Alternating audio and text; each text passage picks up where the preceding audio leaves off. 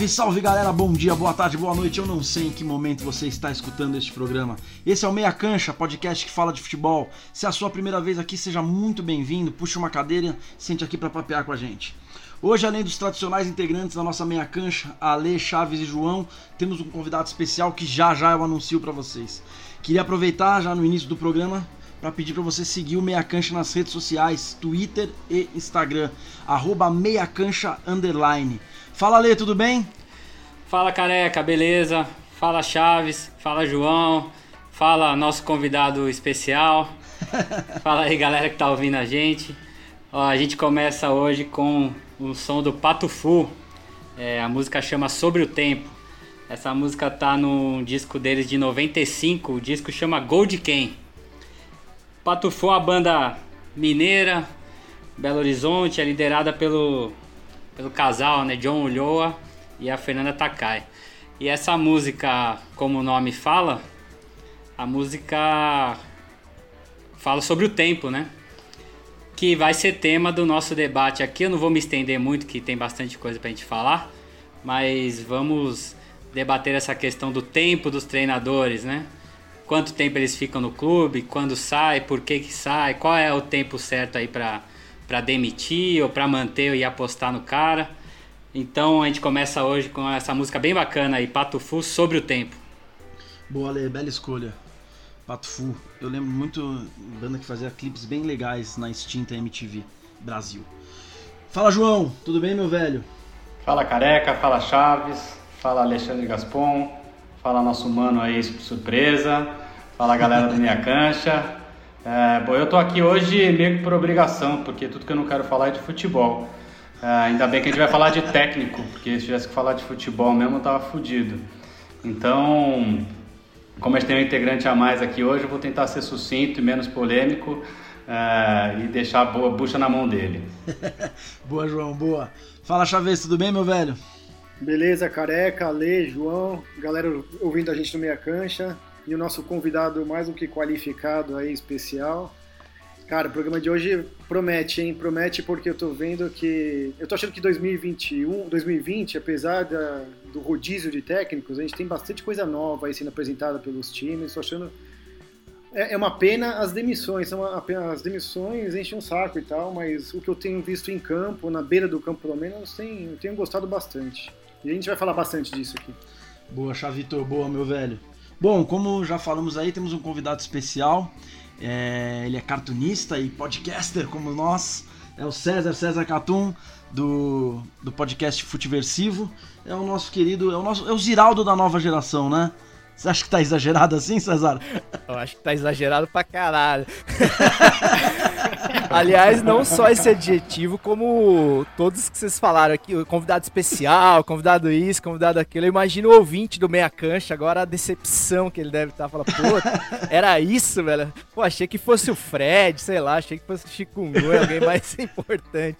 Mas enfim, cara, brigadão pelo convite mesmo assim. Careca, você também é assiduê lá do Futiversivo, cara. Vira e mexe tá com a gente lá. Espero que esteja várias outras vezes.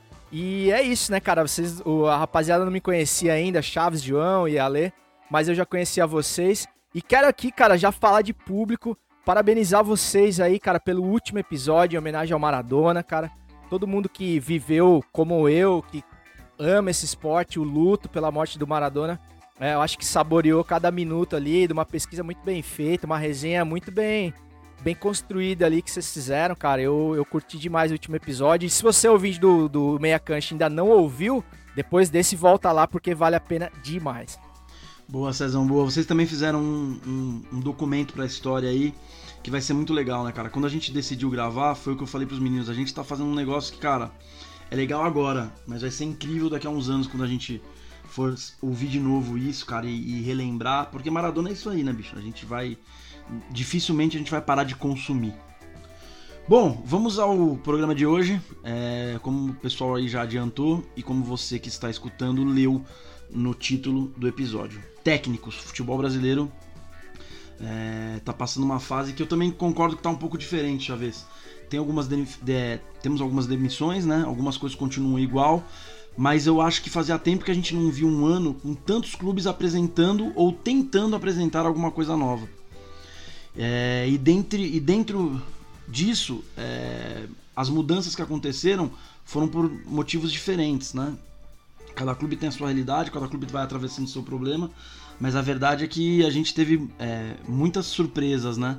Se alguém contasse pra gente o que aconteceu com os técnicos esse ano, a gente dificilmente acreditaria em várias das situações que passaram nos clubes. Então é, é bacana a gente, a gente falar disso. E eu queria começar falando do Rogério, cara. É, o Rogério Ceni que tá, fez um trabalho bem bacana no, no Fortaleza, né? Já em 2019, ele fez um trabalho bacana no Fortaleza. Aí se aventurou no Cruzeiro, não deu certo. Ainda no mesmo Brasileirão do ano passado, o Fortaleza abriu as portas para ele, ele voltou, fez um trabalho bacana lá, continuou, virou o semestre, atravessou a pandemia. E agora ele teve uma, uma proposta que é aquela que a gente chama de recusável, né? O Flamengo, quando, quando demitiu o Domenech, convidou o Rogério, ele largou o trabalho que ele estava fazendo lá, que era um trabalho já de novo bem legal, né? Deixando o, o Fortaleza na primeira metade da tabela. E é, assumiu o Flamengo. E a verdade é que o, o, o, Flamengo não vem bem, né? O Flamengo do Rogério não vem bem. Ele acumulou duas eliminações, tanto no, na Copa do Brasil como na Libertadores, e agora ele tem só o brasileiro. Então eu já queria, porra, chamar, botar você que é o convidado, César, botar você para trabalhar aí. É, eu queria a tua opinião, cara. Queria saber o que, que você acha. Você acha que se o Flamengo não for campeão brasileiro, o Ceni continua ou eles aproveitam? Lembrando que o, que o campeonato esse ano é diferente, né? Não acaba agora no final do ano, nós vamos até fevereiro. Então é, as temporadas vão se misturar um pouco, né? Mas eu queria saber de começar é, perguntando para você isso. Você acha que o Rogério precisa do Brasileirão para se segurar no, no cargo lá no Flamengo? Cara, é, eu acho o seguinte, quando, quando eu dei uma olhada na pauta, eu comecei a né, pensar sobre, assim, falei, cara, o que, que eu poderia falar sobre permanência ou não do Rogério Senna? Tudo que a gente falar aqui vai ser achismo puro e a chance de eu errar miseravelmente é, é grande, assim. Mas eu acho que tem algumas possibilidades, assim, cara, analisando aí o atual cenário. Por exemplo, o Flamengo não campeão, né? Imaginando um cenário que o Flamengo sem ser campeão. Mas acho que tudo depende de como o Flamengo vai chegar, por exemplo, nas últimas rodadas, entendeu? Se o Flamengo chegar na, nas cabeças disputando até a última rodada com chance de ser campeão, é, ganhar os confrontos diretos, enfim, o time mostrar a evolução, a rapaziada comprar né, o, o, a ideia do Ceni que isso ainda não aconteceu, eu acredito que ele tem a chance, cara, de continuar. Muito porque, primeiro, é o que você falou antes, né, cara? Tudo que foi que poderia ser explorado em termos de nomes, né, entre Flamengo e Palmeiras já foi, né? Então, você tem muito poucas opções aí do da prateleira que o Flamengo pretende, né? Pra, pra condizer aí com o elenco galáctico que tem. E outra é que o Rogério Ceni conseguiu vender uma imagem, né, que eu não sei se é verdadeira totalmente. Essa última saída dele do Fortaleza para mim já já deixou alguma um sinal de que não, pelo menos não totalmente, de que ele é um cara, é um cara de projetos longos, é um cara que quer começar uma temporada e mexer na infraestrutura e fazer pré-temporada, disputar lá um cariocão no sol de moça bonita lá, de calça social no meio-dia, enfim. Ele é o cara que eu acho que se ele chegar vivo, assim, bem, com o Flamengo bem, mesmo não sendo campeão, ele se segura assim, cara. Mas, em se tratando de futebol brasileiro e diretoria do Flamengo, né, cara, se bem que já passaram as eleições, né, mas assim, Cara, ele pode cair daqui cinco rodadas, se ele toma cinco traulitadas aí, né? O, o, São Paulo tem um caminho mais difícil aí, né? Nas próximas três rodadas, pelo menos. Mas ele já pega o Santos aqui, depois ele pega adversários teoricamente mais simples, Fortaleza, Bahia. É, mas, cara, se ele toma uma goleada de um time menos expressivo aí, é, tem uma sequência de derrotas, é, sei lá, o Gabigol começa a dar piti, enfim, começa a, a rolar aquele burburinho de bastidor, cara pode ser que não dure nem até o fim do ano, mas eu acho difícil, cara. Eu acho que, eu acho que ele continua assim pelo atual contexto. Cara, é, cara, é difícil responder uma pergunta dessa, né? Eu concordo muito com, com o César. Seria achismo puro falar se ele continua depois. E também tô, tô com ele. Vai depender muito do futebol que o Rogério apresentar. Uma coisa que fica claro é que o Rogério, a água já começou a bater na bunda e daqui a pouco ele vai fazer o que o Diniz fez. Ele vai começar a mudar um pouquinho a postura dele em campo. Ele vai, ele vai jogar muito pelo resultado e menos pelo, pela, pela tática que ele quer. Ele vai implementar menos o que ele quer e vai ganhar mais jogos. E aos poucos ele vai colocando o estilo de jogo, o padrão de jogo que ele quer no Flamengo. E ele tem tempo para isso, ele tem peças excelentes para isso. O Gabigol, eu acho, você falou do Piti, eu acho que o Gabigol não vai dar Piti, porque o Bruno Henrique tá tão mal, cara, ele caiu tanto de produção esse ano que dá para jogar fácil o Gabigol e Pedro juntos. E eu acho que é isso que ele vai fazer. E quando fizer, eu acho que esse ataque vai render bem, viu, do Flamengo. Agora, quanto aos resultados, o Flamengo ele é, ele pode, se ele pede, se ele tem cinco resultados ruins em sequência, o Rogério pode cair a qualquer momento. Isso daí eu concordo. Flamengo demitiria tranquilamente. Mas se ele apresentar, eu acho que mesmo não sendo campeão, apresentando um futebol que vai em evolução, que vai crescendo, que mesmo que ganhe de pouco, que ganhe de 1 a 0 aqui, 2 a 0 ali, mas que ele, que ele demonstre em campo alguma qualidade, eu acho que ele se sustenta no ano que vem, viu? Cara, eu, eu, eu acho que a situação do Rogério, assim, passa muito pelo que vocês falaram, pelo que o César falou, de saber como ele vai chegar no, no final do campeonato, né? De que forma, se o Flamengo vai chegar bem, brigando, jogando bem e tal ou não. E acho só acrescentando que tem duas situações que podem é, atrapalhar um pouco a vida do Rogério. A primeira é dependendo de quem estiver disponível. É, vamos supor que o Jesus se coloca à disposição para reassumir o Flamengo. Aí vai ser uma pressão forte em cima do, do Rogério e, e, e acho que isso pode prejudicar é, a continuidade dele, né? E uma outra coisa é, o Rogério, cara, tinha essas eliminações que ele teve pelo Flamengo, tinha tudo pra, pra não cair no. no, no a, pra responsabilidade não cair nas costas dele. Porque ele ia poder chegar e falar: Não, eu acabei de, de assumir o time, ainda tô começando o trabalho, não sei o quê.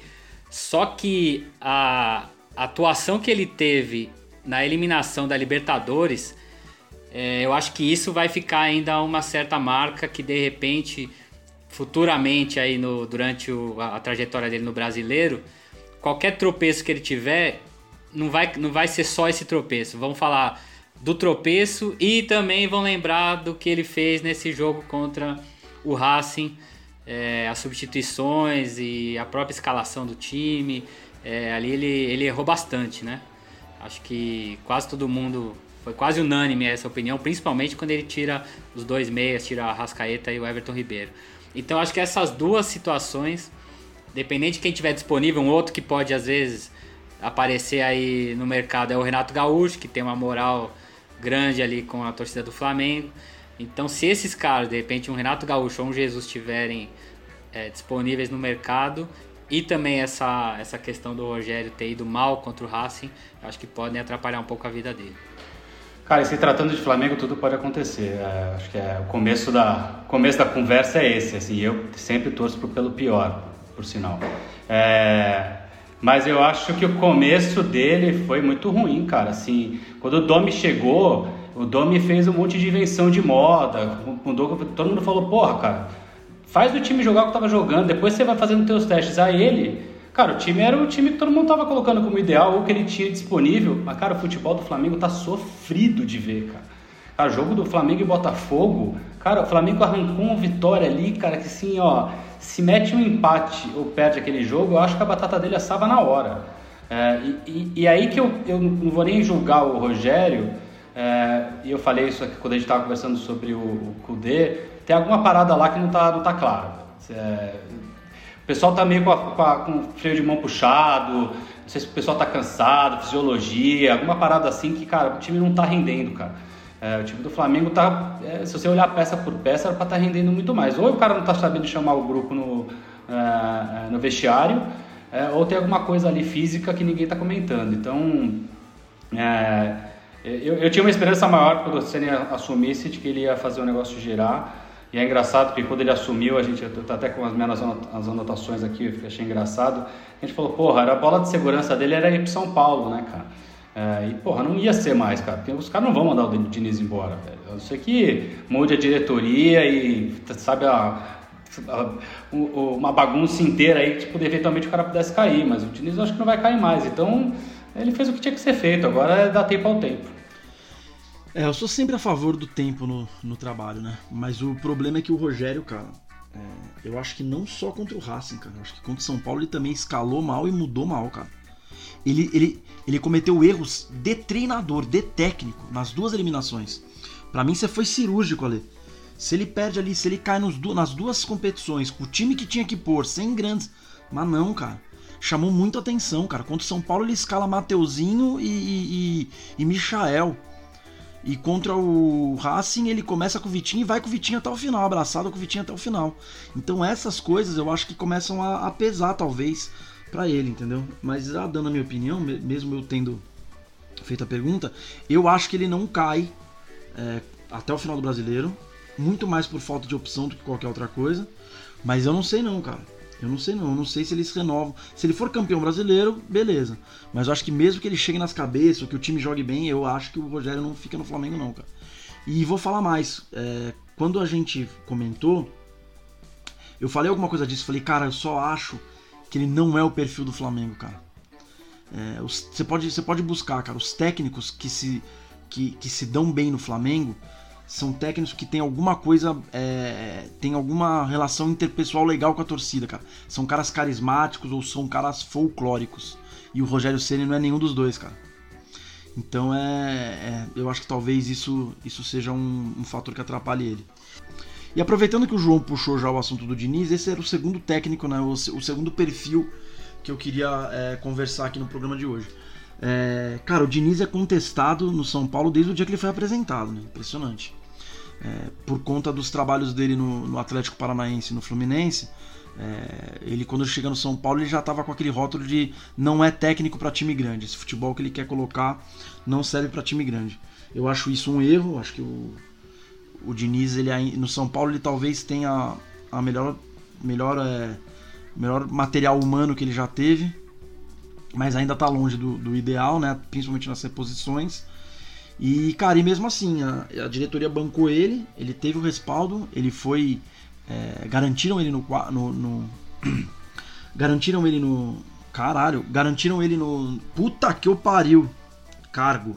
É, era isso que tinha sumido. Garantiram ele no cargo, né? É, o Raí, a diretoria de São Paulo, bancou o Diniz. Existe um boato de que isso só aconteceu por conta das eleições e dos problemas internos administrativos do São Paulo, mas a verdade é que nos, é, não interessa o porquê, né? O que interessa é que bancaram ele nesse momento e deu certo, cara. É, o São Paulo hoje está é, na semifinal da Copa do Brasil e é líder do Campeonato Brasileiro, entendeu? É, a, camp a campanha do São Paulo na temporada é boa. Ele teve uma eliminação precoce na Libertadores. A da Sul-Americana eu já acho normal, porque, cara, um, foi um confronto só, um time argentino. Mas assim, Chaves, vou perguntar para você agora pra gente começar o debate. É, ainda mais com esse lance da, da notícia que saiu hoje, né, do Murici voltar a ser é, diretor do São Paulo, estar tá numa diretoria ou exercer um cargo executivo lá. Você acha que o São Paulo, sendo campeão brasileiro, você acharia justo tirar o Diniz por conta dessa pressão e aí de repente atrás do Rogério ou de um outro técnico que caia mais nas graças da torcida e da diretoria? Não, de maneira alguma. De maneira alguma. É, o Diniz é um, é um treinador, cara, que precisa de tempo para colocar em prática tudo o que ele pensa de futebol, o que ele. O, o, treino dele, o estilo de jogo dele, você não vai em seis meses é, absorver e colocar em campo. Não, seis meses não é pouco no Brasil, é difícil um técnico durar seis meses. E o Diniz é um cara que precisa de um ano, pelo menos, cara, para isso. E eu acho que a chegada do Murici, porra, pra ele fez bem demais, cara. O São Paulino só tem que torcer, como eu torço, pro Rogério continuar no Flamengo. Porque se o Rogério cai no Flamengo, a pressão vai ser gigante no Diniz a cada jogo. A cada jogo vai ser gigante, cara. E se você olha, eu, eu critiquei o Diniz alguns, alguns momentos, mas pela, pelas escalações e várias vezes por substituição. Ele, ele mudava muito mal o time no começo. E ele insistia demais com alguns jogadores. Aí quando, quando a pressão começou a aumentar demais em cima dele, a primeira vez, ou a segunda vez que pediram para pediram para derrubar o Muricy, a torcida principalmente, é, ele começou a jogar por resultado, mas sem tirar, sem, sem deixar de lado o que ele prega como, como tática e como estilo de jogo. E, porra, foi uma puta. Aí São Paulo mudou completamente. O São Paulo não oscila mais tanto quanto antes. Hoje ele tem a melhor defesa. Ninguém imaginaria que o Diniz teria a melhor defesa do Campeonato Brasileiro. Estou falando de 23 rodadas. 24, mas o São Paulo só jogou 23 vezes. São Paulo tem a melhor defesa e o segundo melhor ataque. o melhor ataque com o Diniz, a galera até espera, porque é um time que, se, que lança muito ao ataque, que inclusive sempre ficou muito famoso por perder muitos gols, por criar muita chance e perder muitos gols. Então, ter um ataque bom já se esperava do Diniz. Ter uma defesa boa, isso daí ninguém esperava. Ele tem menos de um gol por jogo. Isso daí, é, para qualquer São Paulino no começo do Campeonato Brasileiro, nunca falaria que o Diniz conseguiria ficar com menos de um gol por jogo. Por isso que eu, eu sou totalmente contra, cara. O São Paulo pode perder a, do Grêmio, ele pode ir para a final do período do Palmeiras, aí vai ser muito maior a pressão, porque vai ser um clássico. Ele pode ser vice-campeão, em terceiro lugar ou quarto do brasileiro. Eu sou contra a troca. Eu, e eu acho que o Murici, o Murici é um cara que sempre bateu na tecla do, do tempo para o treinador. Ele ganhou um aliado forte dentro do clube, bem forte. Cezão, quer falar? Pode ser, pode ser. Então, cara, em cima do que você falou aí, Chaves, é, eu achei muito legal, porque eu acho realmente que o Rogério poderia ser uma espécie de Jorge Jesus do São Paulo, né? Um cara que se tivesse ali num, num time menos expressivo, como Fortaleza, ou desempregado, seria aquela sombra que atrapalharia demais o, o trabalho do, do, do Diniz, porque o, o, o, Rogério no São Paulo é aquela coisa, aquela a saudade do que a gente ainda não viveu, né? Tipo assim, é, ficou sempre aquele quase, aquela coisa, aquele namoro, ele se desboicotado na primeira passagem, toda aquela história. Mas eu acho também que o timing dele no São Paulo já passou, né, cara? É, é, o, o Diniz, depois de tudo que ele passou, cara, se ele foi mantido no cargo, eu acho que agora é muito difícil dele cair, né? Pelo menos nos, nos próximos meses aí. E muito por mérito dele, cara. Vou te falar que se você pegar aí mesmo no, no período mais recente, é o São Paulo que tomou de três do Mirassol no Morumbi pro São Paulo que eliminou o Flamengo, cara, a evolução é muito grande. É, e assim, o ser um time pouco vazado, como o Chaves falou, com, a, com, essa saída de bola suicida dele, cara, é um verdadeiro milagre, assim, do futebol. E, cara, é, não é sempre por sorte, né? Às vezes você assiste o jogo do São Paulo e você acha, nossa, cara, não tomou 3, 4 gols nessa saída de bola aí por pura cagada, mas assim, é, os caras aprenderam a sair jogando, cara. Se você pega a saída de bola eu, eu que sou corintiano posso dizer. Você vê o Cássio sair jogando, cara, e, e, os zagueiros do Corinthians sempre tocando de lado e ver a saída de bola do São Paulo, é sofisticada a parada. Os caras aprenderam a fazer um negócio que pouquíssimos times ou, ou nenhum no Brasil fazem.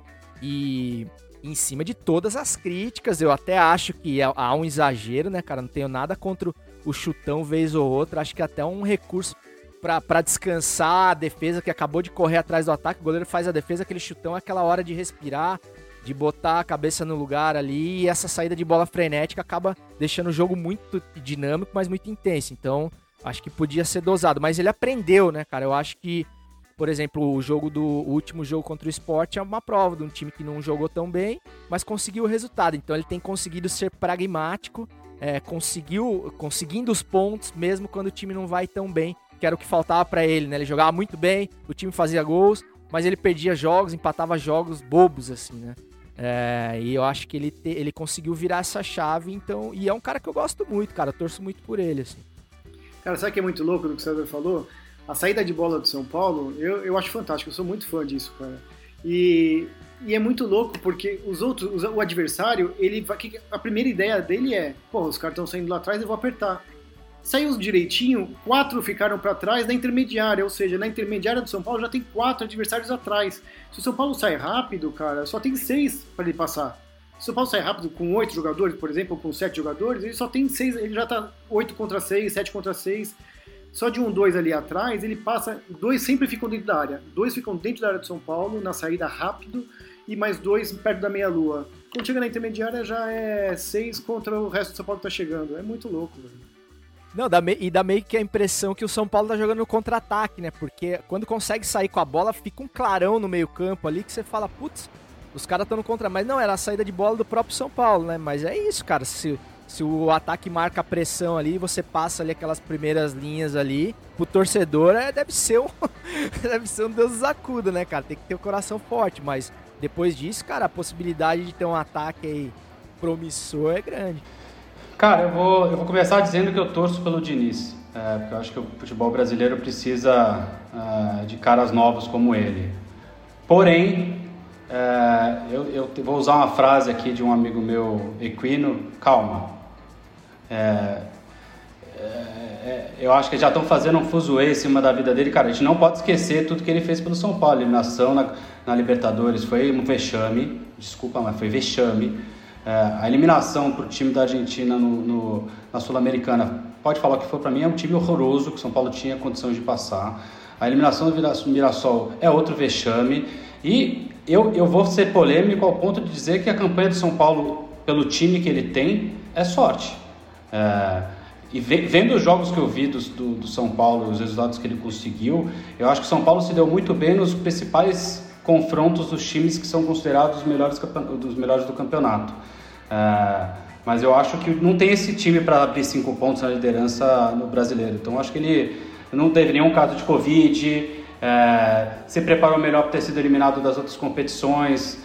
Então só tenho, eu só tenho um pouco de receio desse oba-oba que fazem em cima dele, é, porque se você pegar os números do Diniz, cara, era pro Diniz estar tá treinando São Caetano, é, os números dele historicamente é, são muito ruins, cara. E, e, eu sou contra também daquele, ah não, mas ele nunca teve chance de time grande, cara. Falar que o Atlético Paranaense e o Fluminense não são grandes é piada. É, e, a, e, a, temporada que ele teve no Fluminense, cara, foi, foi desastrosa.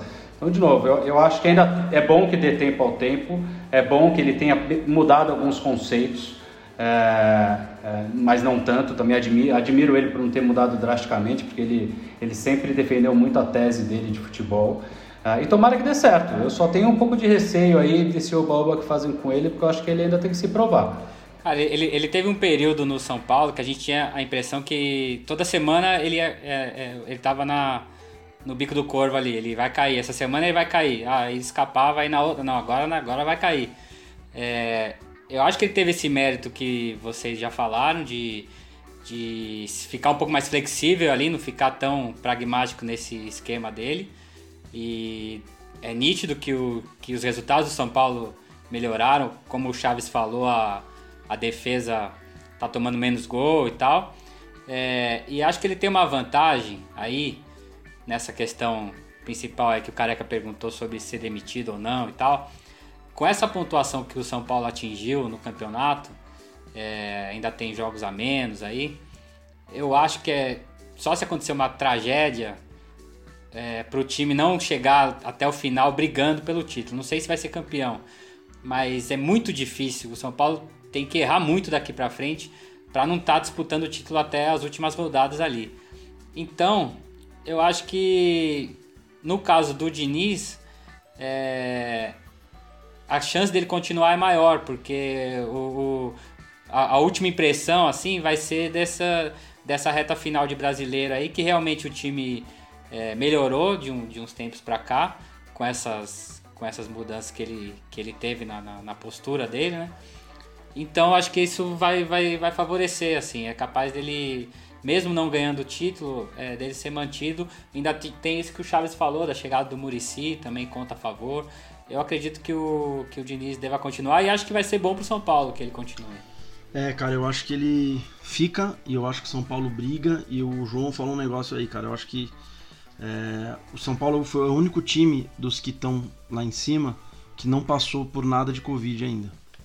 É, e existem estudos aí que é praticamente impossível São Paulo não passar. Eu acho que só o Covid tira o São Paulo dessa briga e eu digo mais, cara. É, eu, quando a gente falou uns programas atrás aqui em relação ao São Paulo, eu usei o, o aproveitamento de São Paulo para fazer uma projeção sobre os jogos a menos, né? É, e naquela época, o São Paulo, se eu não me engano, tinha 67%, 67,9% de aproveitamento. Aumentou um pouquinho, tá 68,1%. Então, assim, é... tem umas coisas que também não adianta querer discutir, bicho. O cara tá fazendo, pode ser sorte, pode ser o que vocês quiserem, mas o trabalho tá sendo feito. Entendeu? É melhor defesa, é segundo melhor ataque e, mano, e tá brigando. Os jogos grandes tá, tá disputando, tá vencendo, entendeu? Eu acho que só o Covid tira o São Paulo dessa briga aí, mas assim, forte. O São Paulo, para mim, é o principal. Hoje, para mim, o São Paulo é o principal candidato ao título.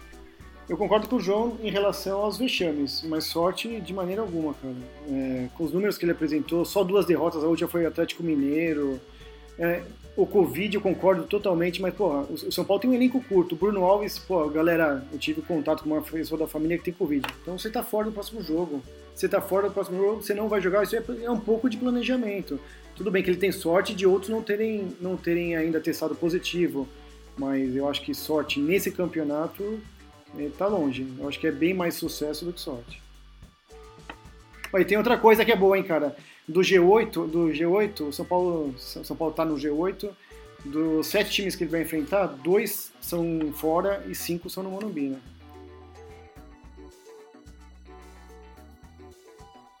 Viu, ô, careca? Outro fator também, além Covid, cara, são as, as quartas da. ou semi da, da Copa do Brasil. Da Copa do Brasil, né? Tem o confronto com o Grêmio, se não me engano, primeiro agora no final de dezembro e no meio de janeiro. 23 e 30, se eu não me engano. Tudo, tudo janeiro. Não, tudo dezembro. Tudo dezembro?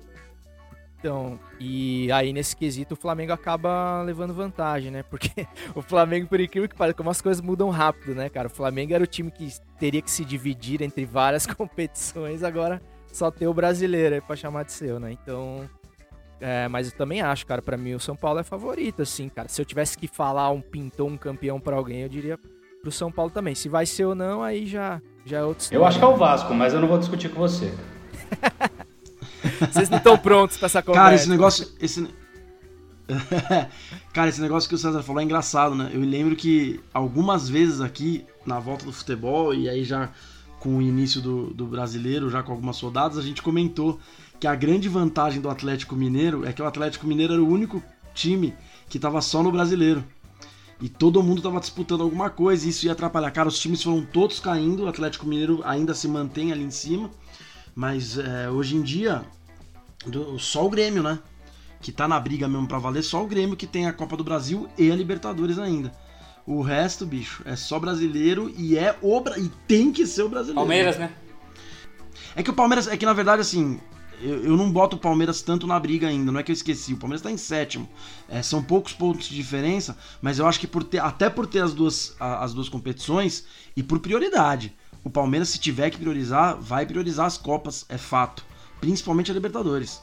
É obsessão do Palmeiras aí, então eu acho que o Palmeiras só vence o brasileiro se cair nas duas na próxima fase e for indo, porque não, não boto o Palmeiras como candidato a título brasileiro, não. Ah, cara, só mais um detalhe aí que eu acho que a gente não falou ainda, que o. Você falou de permanência aí, né, Chaves? O Diniz, cara, é o técnico que mais perdurou no São Paulo desde o Murici, bicho. Cara, isso é. é um negócio significativo, né? É claro que o, o, passado recente do São Paulo realmente não é dos, dos, dos melhores, né? Mas assim, é um, é um marco já para ser para ser comemorado, assim, para um cara que não ganhou nada ainda no São Paulo, como, como o João disse, né? E veio de eliminações aí bem complicado. Não, São Paulo vive uma fase de triturar técnicos, né? Já há alguns anos.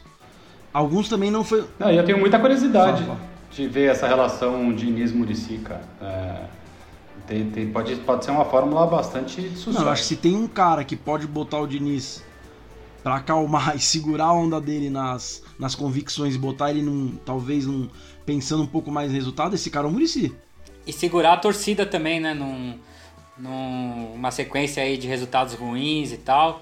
É outra coisa ter o Murici ali para falar com o torcedor, falar, ó, segura aí, o trabalho tá sendo feito e tal, vai dar resultado, calma.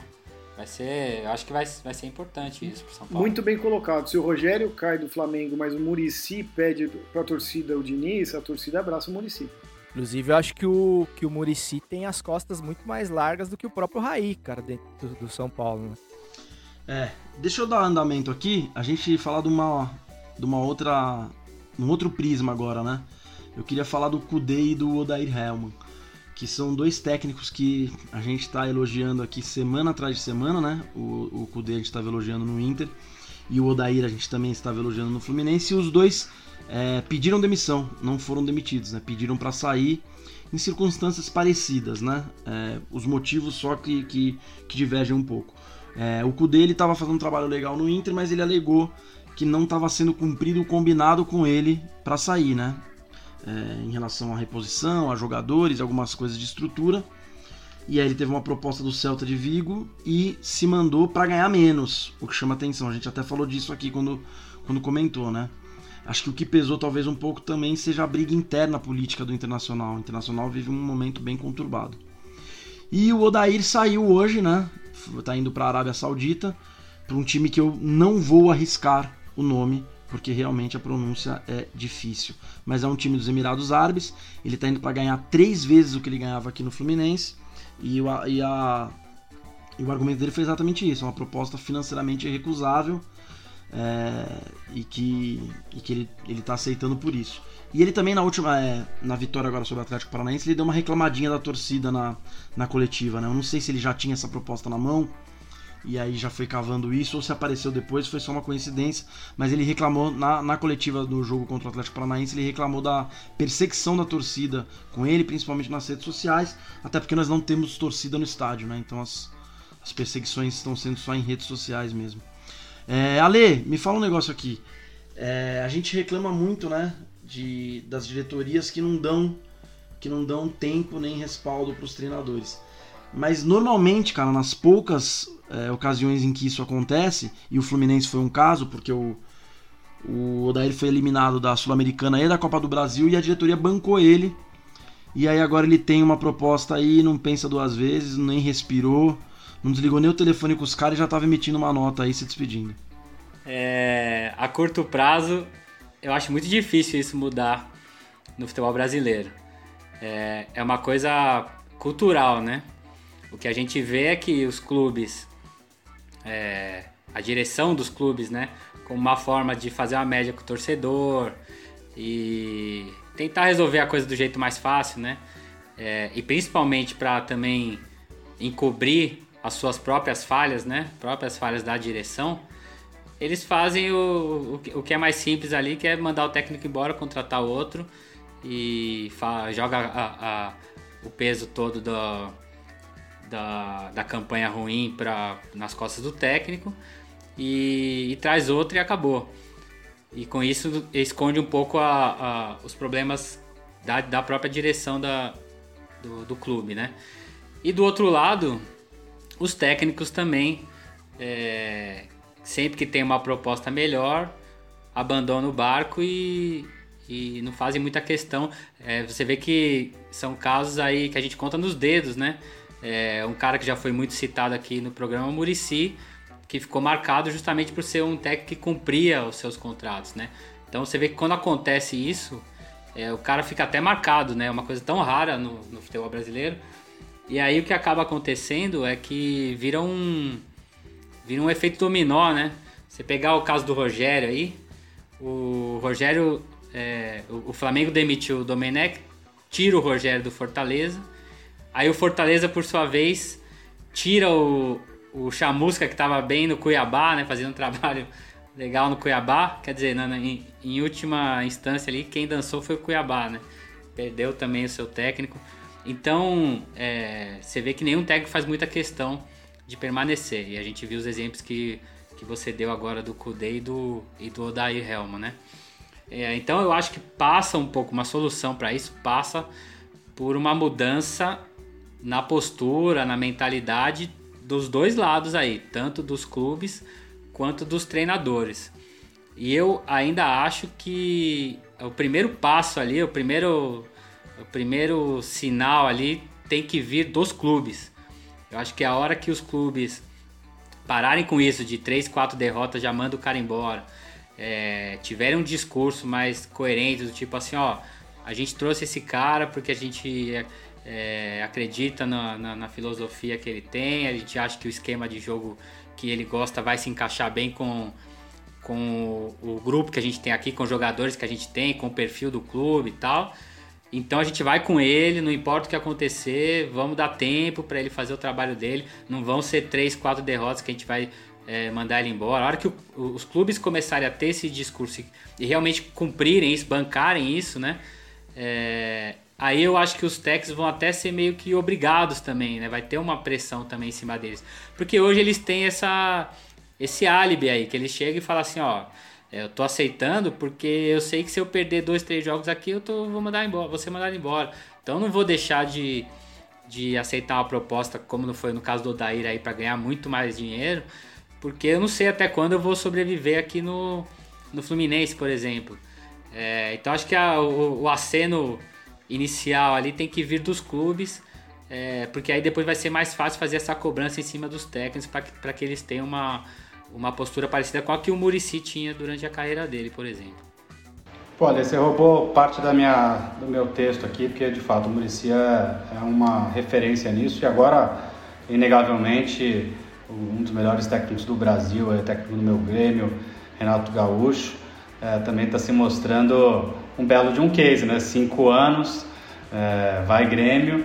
É, mas, cara, assim, para quem não sabe, na minha profissão é, verdadeira, eu sou headhunter, então trabalho com contratação de executivos, cara. E existe uma frase que a gente fala que é money talks, cara. É, então, do, tipo, no caso do Odair, é uma puta de uma pena, cara, porque assim como eu torcia pra, torço pra caramba pelo Diniz pra gente ter uma safra nova de treinadores, eu acho os dois trabalhos que o Odair fez, tanto no Inter e agora, pô, esse trabalho do Fluminense é brilhante, cara. O time do Fluminense também não é nada dessas coisas e, pô, olha onde o Fluminense tá, lá nas cabeças, com 38 pontos, se eu não me engano. É, então eu acho, eu acho uma pena, porque se você pegar a carreira do Odair, o Odair não é um ex-técnico, não é jogador de futebol que ganhou dinheiro pra cacete, é, ele tem uma segundo ciclo dele de treinador. Pô, quando o dinheiro brilha na frente, cara, pô, pode ser o clube profissional, pode ser o clube que for, o cara vai olhar para a família dele e falar, cara, vou lá ficar dois anos lá no, no, no fim do mundo para garantir a qualidade da minha, da minha família. Não, não, vai ter, não vai ter opção. Me estranha muito o Cudê, cara. O do Cudê, a gente já discutiu isso aqui. Alguma coisa estava lá bem bagunçada e que eu acho que prova os resultados do Inter depois disso, para o cara sair para ganhar três vezes menos. Aí eu acho meio, meio esquisito. Mas o, isso só vai mudar depois que o futebol se profissionalizar muito, cara. Assim, é, você pega esses tempos de eleições, o César falou aí é, no momento do Flamengo, pô, tá, o cara não cai porque já mudou. A quantidade de clube que está passando por uma puta situação difícil é, em função da, do aspecto político, isso influencia pra cacete, o que mostra a falta de profissionalização do, do futebol brasileiro, cara. É uma pena, mas é, na hora que o dinheiro brilha na frente, cara, são poucos além de um Murici e um, e um Renato Gaúcho que, que vão falar diferente. Vocês só não mencionaram, vocês só não mencionaram o Atlético Goianiense, né? era o melhor carioca do campeonato com o Mancini até o Corinthians roubar ele de lá. o Corinthians tirou ele de lá, ele era o melhor carioca até então, velho. Bom, cara, primeiro que eu achei muito legal ficar por último nessa rodada aí, porque eu vou pegar um pouquinho do que cada um falou e vai parecer que eu bolei um puta do raciocínio complexo. mas, mas é verdade, cara. Começando aí pelo. Bom, primeiro um detalhe, né, cara? O Murici que vocês comentaram, ele é tão convicto do, dos compromissos que ele tinha com o contrato que ele chegou a recusar a seleção brasileira, né, cara? No melhor momento dele, no Fluminense, se eu não me engano, ele tava, né? E ele decidiu ficar no Fluminense para cumprir contrato e, e, dispensou a seleção brasileira, que era a chance da vida do cara, né? Então, quantos técnicos seriam capazes de fazer isso?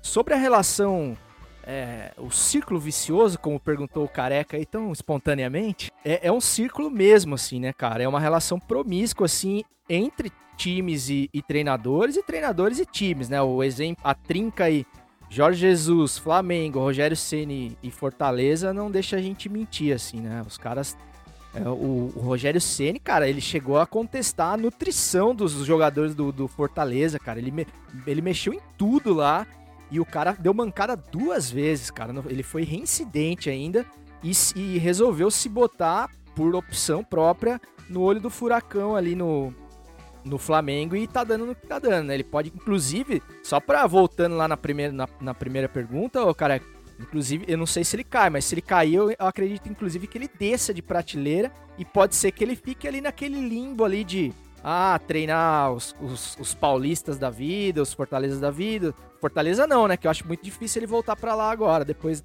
depois da segunda queimada. Mas sobre o, o, os outros treinadores aí que, que vocês falaram. Primeiro, acho uma pena também, para tentar não me estender tanto, porque eles fazem parte de, desse grupo aí de caras que estavam propondo coisas diferentes, junto inclusive com o Thiago Nunes, né, cara, que foi muito mal no Corinthians, mas era um cara que também vinha com ideias novas, enfim, prometia uma, uma, uma renovação, assim, nesse quadro, nessa mesmice de Mano Menezes, Filipão, nananana, que a gente tinha sempre, né?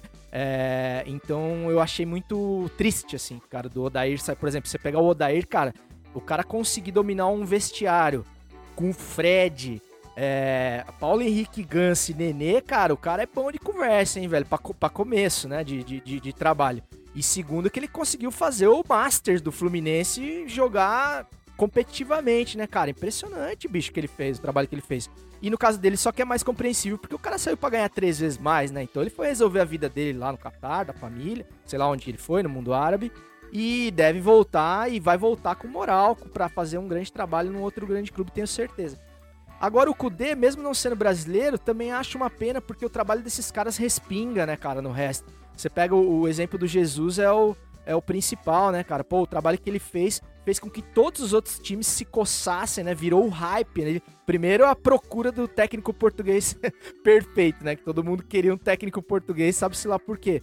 Mas é, ele, ele força os outros times a, a, evoluírem, né? Você pega times grandes, por exemplo, que estão acostumados com o Corinthians, por exemplo, acostumado com, com o resultado do, do carilismo, é, se obrigou a tentar jogar diferente, né? Não deu certo, mas assim, muito por conta da influência do trabalho do Jesus no Flamengo. Então o que acontecia com o Cudê era a mesma coisa. E é muito estranho, né, cara? Ele sair, deixar o time na liderança do campeonato, com o artilheiro do campeonato, o time jogando fino, ele nos braços da torcida, para ir treinar o todo poderoso Celta de Vigo da Espanha, né, cara? É muita vontade de treinar na Europa, né, cara? Pelo amor de Deus. Deixa eu só fazer uma correção, César. É, o Murici declinou a seleção não, não exclusivamente para cumprir seu contrato e sim porque ele não acreditava no planejamento do super ético Ricardo Teixeira. Então, ele já deu declaração dizendo que falou, cara, eu não confiei em nenhuma palavra do que ele falou. E ele até justifica, vê o que aconteceu com o Mano, que foi quem aceitou. É, então, só, só esse país que é importante porque volta no tema de planejamento. Ele não acreditava no planejamento da seleção brasileira. Eu, cara, eu vou ficar onde eu estou porque eu estou feliz aqui. Não, João, e, e, o que mostra mais ainda o caráter Sim. dele, né, cara? Porque Fudido. quantos caras recusariam com as condições que fossem, enfim, com a falta de é confiança isso. que fosse. O Ricardo Teixeira não vale a nota de 3 pontos, cara. Isso é então, louco. Então, realmente, mais um ponto pro Murici. E só em cima do, do Odair também, além da questão do dinheiro, é, em, em, cima também do que vocês estão falando, é, a direção do Fluminense também falhou, né, cara? Porque o campeonato inteiro, o, o Odair foi perdendo os principais jogadores do time dele, né? O Fluminense não. A, a, a, a diretoria do Fluminense em nenhum momento conseguiu segurar. Tudo bem, a, o, o, clube está em situação difícil e tal. Mas é difícil também, né, pro cara. O cara arma um time, faz um esquema contando com um determinado jogador, daqui a pouco, de, um, de uma hora para outra, a diretoria chega e fala: Ó, oh, tivemos que vender, o cara amanhã ele já não tá mais no time. Então também quando pinta um convite desse o cara não vai pensar duas vezes, né? Vai abraçar mesmo. É, não tem jeito. Mas isso aí no Fluminense é realidade, cara. Todo ano é a mesma coisa. Todo ano é a mesma coisa. O Fluminense revela muito, cara. Revela muito. E, então, nunca o Fluminense termina o ano com o elenco nem parecido do que começa. Porque ele vende 4, 5 jogadores é, por temporada. É, fechar aqui o assunto de técnicos, queria falar do, falar do Vasco, ex-time do João. E como é ex, é ruim falar de ex, né, João? Mas vou te pedir essa força aí. Cara, o, o, o Sapinto já tá questionadíssimo, né? Já estão querendo matar o Portuga lá. É, eu, de verdade, acho que ele não termina o, o ano no, no comando do, do, Vasco. E acho até que o Vasco, cara, corre muito risco de rebaixamento. E aí eu queria te fazer uma pergunta, João. Você acha que se o Ramon tivesse o Vasco estaria em outra condição, porque é uma coisa que a gente falou lá atrás, quando o Ramon foi demitido, é que se você falasse para qualquer torcedor do Vasco, ó, o Vasco vai acabar o brasileiro em décimo lugar, vaguinha na Sul-Americana, tá beleza? Todo torcedor do Vasco ia falar, beleza, é isso aí. Temos time para isso daí. E aí o, a gente já brincou até aqui, né? O Ramon pagou um preço por fazer um bom início de campeonato. Então ele botou a régua lá em cima e aí começaram a cobrar ele por uma coisa que o Vasco nem tinha como entregar. É, o que, que, você acha? Você acha que com o Ramon o Vasco estaria na situação que tá? Porque caiu de produção, demitiram o Ramon. E aí caiu de produção de verdade. Aí realmente o Vasco foi lá para baixo. Cara, eu não sou mago, eu só sou comentarista de um podcast, então não sei te responder. Brincadeira, isso é... Eu vi o vídeo do Piquet, um outro vascaíno ilustre esses dias, que eu achei o máximo, uh, de uma entrevista que ele falou assim para o cara que foi entrevistar ele e, quis repetir a frase. Cara, mas, mas, honestamente não dá para saber, cara. Assim, a, a, a, campanha que o, que o Ramon estava fazendo e o futebol que estava sendo apresentado estava tava muito aquém. É, eu acho que, assim como a gente falou do São Paulo, que São Paulo não sofreu as consequências do Covid, é, eu tenho convicção de que o Vasco foi o time que mais sofreu com esse tema, é o recordista é, de time brasileiro com casos de infecção, de um time que já é ruim, limitado e que depende de, de pouquíssimos jogadores medianos, é, você ter que jogar eventualmente com terceiro goleiro, é, terceiro lateral, porra, cara, assim, é sofrível. É, eu vi alguns jogos do Vasco que eu acho que esse ano é, foram talvez jogos que eu falo assim, a lista dos 10 jogos, piores jogos do seu time, cinco foram esse ano. É, então não sei se tivesse dado continuidade, a gente vem falando de dar continuidade no trabalho, se teria sido melhor ou não. É, a escolha do Sapinto é aquilo, cara. Assim, quando a gente já falou sobre essa contratação, eu falei, cara, um desconhecido como o César foi aí é, preciso em dizer, a procura de um outro português, ainda que o Vasco seja um clube português, ainda que o Vasco tenha sido o primeiro clube que tenha procurado Jesus, que quase fechou. É, mas, cara, um cara que não tinha nenhuma campanha é, relevante na sua carreira. Assim, então, é, eu, eu, eu, acho mesmo que o Vasco vai cair, eu, eu tenho afirmado isso, é, porque per, posso, tomara que eu esteja errado. É, porque se cair o clube acaba, vira portuguesa, assim, porque não tem fôlego financeiro para se recuperar de mais uma queda. É, então, e, e, e, tem time que está querendo fazer um esforço, né? Acabei de ver o resultado aqui, Goiás Atlético Goianiense. É, Goiás meteu é, um golzinho aí, ganhou um jogo importantíssimo para eles e ajudou os times que estão aí na, na zona do agrião, aí na zona prejudicada. É, então não sei, cara, assim, eu, eu, eu eu acho que vai ser, de novo, usar o César aí como frase. Seria muito achismo da minha parte falar que ia mudar ou não. É, se eu tivesse que apostar, talvez eu manteria, mas na época, vocês lembram da minha posição, eu fui super a favor da demissão do, do Ramon, porque ele estava fazendo umas invencionices que eu era bastante contra.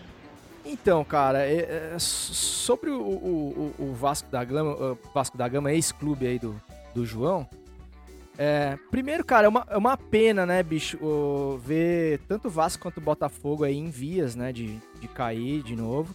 Grandes camisas, camisas pesadíssimas, assim, eu acho que isso é péssimo pro futebol brasileiro, quando times desse porte, com esse nível de história e de, enfim, de camisa mesmo, pesada, é, chegam a, a, esse tipo de situação. Acho também que o, concordo com o João, que o, o Vasco embarcou na, na procura do técnico português a qualquer custo, qualquer falou com sotaque de português, é, pode, pode, pode, é técnico, pode distribuir camisa e não é bem assim, né, cara?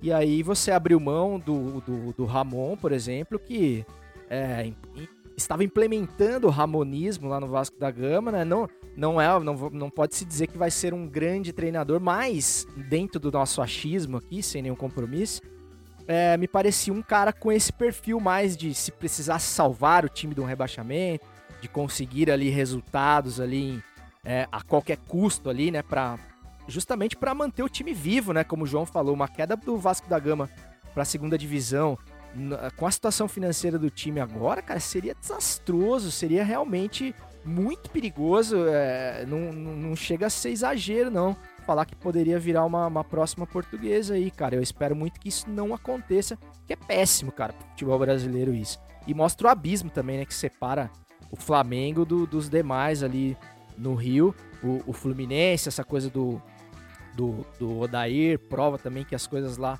não, não são lá muito bem organizadas e eu acho muito ruim, cara, sinceramente. Corre o risco, né, de não ser, não, não não ser só o ex-time do João, né? Corre o risco de ser um ex-time mesmo, né? ah, e outra coisa, oh, só mais uma coisa para terminar, oh, como, como o João é gremista agora, não sei se ele leu essa no Twitter, que eu vi dizer que o, o, Falaram do Diego Souza comemorar gol e tal, né? Contra o ex-clube. Aí eu li o cara falando, pô, se o Diego Souza não for comemorar gol contra ex-clube, ele não comemora gol mais. não, o Diego Souza ele faz a lei do. Ele, faz, ele, ele, ele aplica a lei do ex toda rodada. Não tem jeito. Cara, eu, eu peguei o Vasco como exemplo pra gente debater aqui, mas a, a realidade é que são. É que você vê. Fica claro nesses clubes assim que estão passando por isso, né? O Curitiba e o Goiás, eles apostaram em técnicos novos, né? No Curitiba passou o Jorginho e o Barroca, é, no Goiás passou o Thiago Largue, que são caras que teoricamente têm ideias novas, são de uma nova geração e, e não seguram, não dão tempo, né? Pô, será que não passa pela cabeça dos caras que eles têm um time de merda e não é o técnico? Até quando os caras vão ficar apostando nisso? Porque, assim, o Botafogo conseguiu bater todos os recordes, cara. O Botafogo contratou o Ramon Dias, Aí teve um problema de saúde. Aí ele falou: Olha, vou operar e vou demorar para me apresentar. O Vasco falou: Então, o Botafogo falou: Então não quero mais esperar. Aí eles trouxeram de volta o Barroca, que não precisava nem ter mandado embora lá atrás, que tava fazendo um trabalho decente. E o Barroca pega Covid e vai se apresentar numa data depois do que o Ramon Dias ia se apresentar. Parece piada, cara.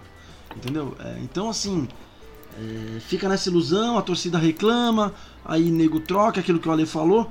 Cara, eu tenho certeza, eu, assim, é lógico, a gente tá aqui no achismo, mas eu tenho certeza que o Vasco estaria melhor se tivesse mantido o Ramon, tivesse segurado a onda.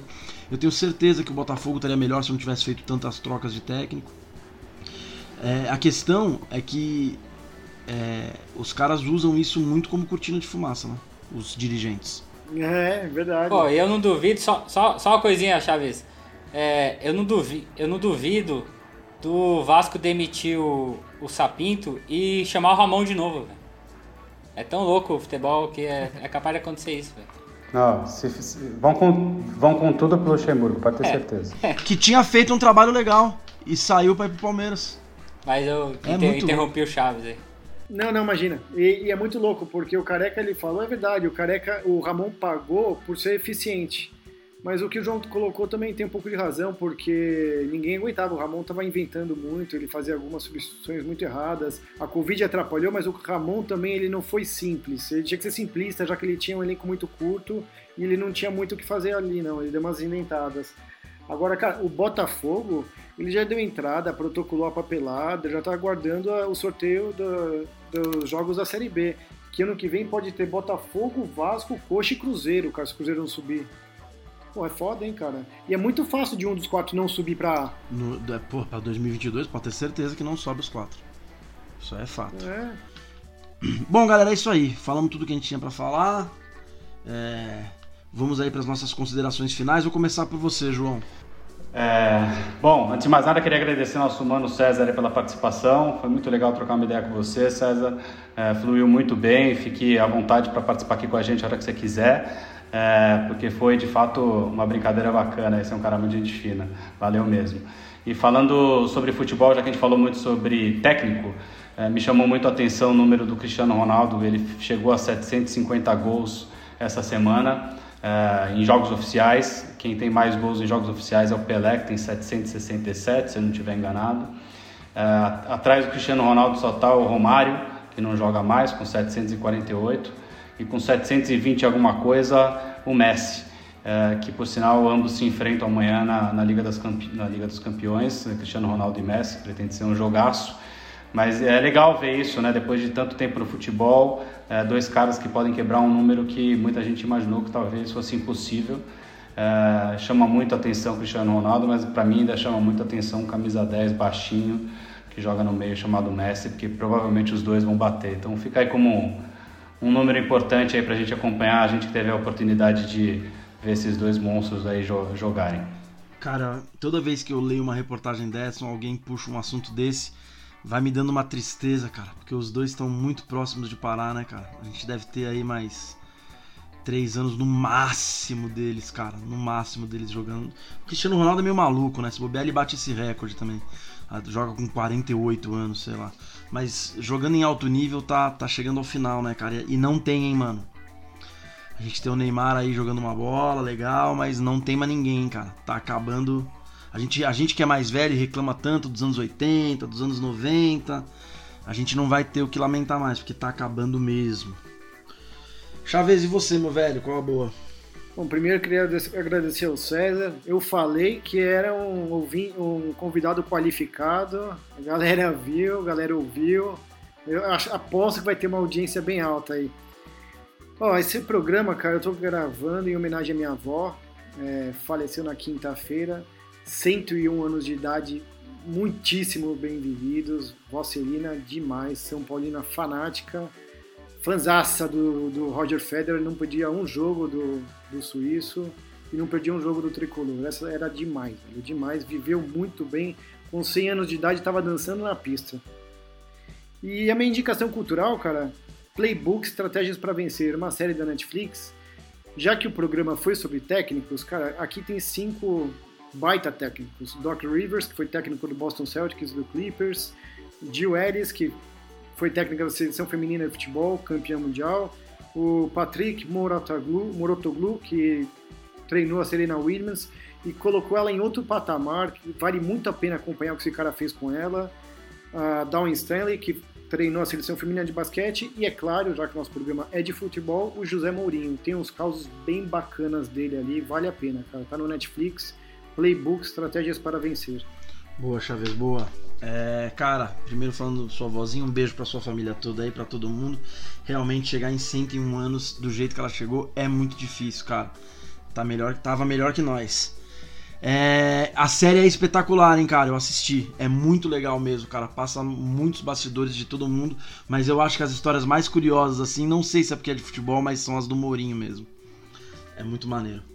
E você, Ale, o que, que manda, meu velho? Cara, primeiro agradecer a participação do César, foi muito legal e espero que ocorra mais vezes aí. Muito bacana dividir as opiniões com ele aí, valeu. É, o meu destaque, eu tô sempre falando de música aqui, é, a gente, dia 8 do 12, completa 40 anos sem o John Lennon. É, um cara importantíssimo, é, deixou uma, uma obra que serve de inspiração para muita gente até hoje, né? E, e eu, falo, eu, eu, eu pesquisei aqui e descobri um encontro que ele teve com o Pelé em Nova York em 1975.